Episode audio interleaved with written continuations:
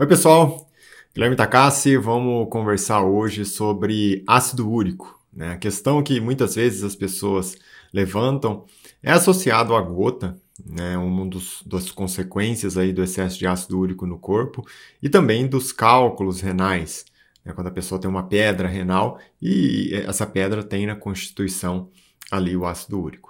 Então, entender o metabolismo do ácido úrico no corpo, para depois nós aprofundarmos e, inclusive, você perceber como você pode tomar uma conduta para reduzir a chance desses problemas, para reduzir a chance de um aumento do ácido úrico no seu corpo, é a estratégia em si que vai funcionar. Então, para começar o nosso raciocínio, eu quero trazer para você exatamente um conceito que muitas vezes as pessoas se confundem de que o ácido úrico é um produto de excreção apenas. E, na verdade, isso é também uma, uma realidade, porque o ácido úrico tem uma outra, uma outra via de ação no corpo, que é uma ação antioxidante.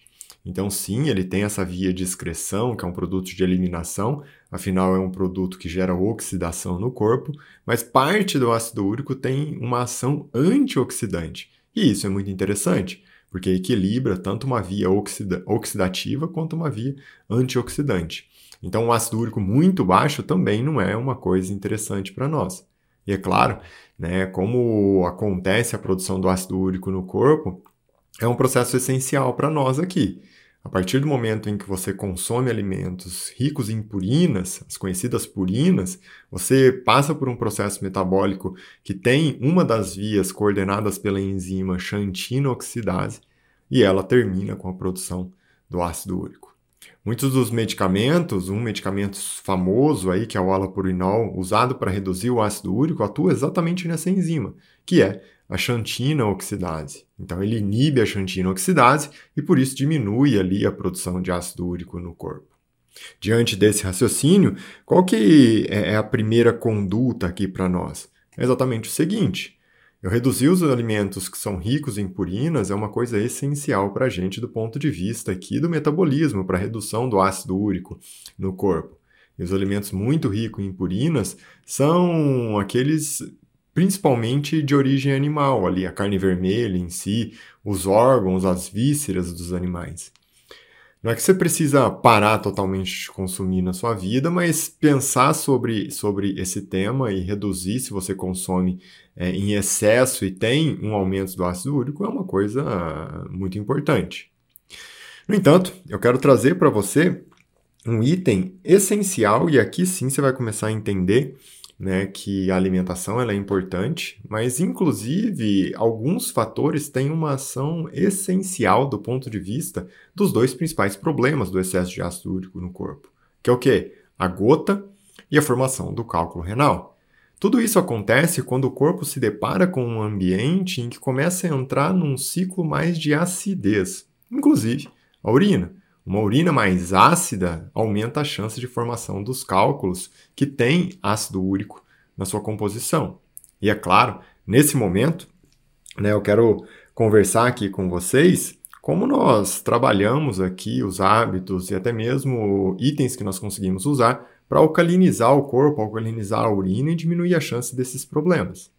Então, o uso do citrato de potássio é uma estratégia interessante. Na verdade, o equilíbrio dos eletrólitos no corpo, que tem uma tendência alcalina, e nesse caso o citrato de potássio é um conjugado aqui que vai ter é, é, essa função, diminui a chance do, do, da formação de cálculo e até mesmo da sedimentação ali dos cristais para desencadear uma crise de gota ou dois itens aqui também muito importantes, que são o ácido cítrico das frutas, né, principalmente o limão e o vinagre de maçã, eles têm uma capacidade, após passar pelo estômago, de alcalinizar o corpo e ter uma função bem específica né, na redução do ácido úrico. Então são dois itens essenciais aí para nós também. E é claro, quando você consome né, de rotina, tem na sua alimentação o consumo de vegetais, então eh, folhas em geral e até mesmo legumes em geral, você vai ter um impacto nessa história do pH. Você consegue alcalinizar, aumentar o pH da urina e também ali mesmo do corpo como um todo. E isso diminui a chance da sedimentação e do excesso de ácido úrico no corpo. Consequentemente, você diminui a chance desses problemas aí, os principais que eu acabei de citar, né, lá nos rins, a formação de cálculo renal e a sedimentação com a repercussão da gota no corpo. E é claro, né, algo que sempre que nós pensamos aí em alcalinizar o corpo, o bicarbonato de sódio é uma estratégia em si, mas aqui eu sempre chamo a atenção do seguinte item. O bicarbonato de sódio ele deve ser consumido através de uma suplementação sempre com o estômago vazio. Afinal, você não quer neutralizar o pH do estômago num momento em que o estômago precisa de um pH ácido para ativar as enzimas e desencadear o processo de digestão. Então, ali, com o estômago vazio, você consumir mais ou menos uma colher de café, um pouquinho mais, e mais ou menos em 250 ml de água uma vez por dia, vai ajudar nesse processo de alcalinização do corpo e alcalinização da urina. Esse é nosso objetivo lá no final. E aí, né, existe aqui um, um, um conjugado muito importante que eu tenho que chamar a sua atenção de uma outra via para aumento do ácido úrico no corpo, e principalmente esse ácido úrico ruim, que é oxidativo, que é o excesso de frutose. A frutose, na via metabólica dela em si, existe ali um caminho em que deriva para o aumento do, da quantidade de ácido úrico no corpo. Principalmente essa frutose que vem de alimentos enriquecidos, que vem de excesso de suco de frutas.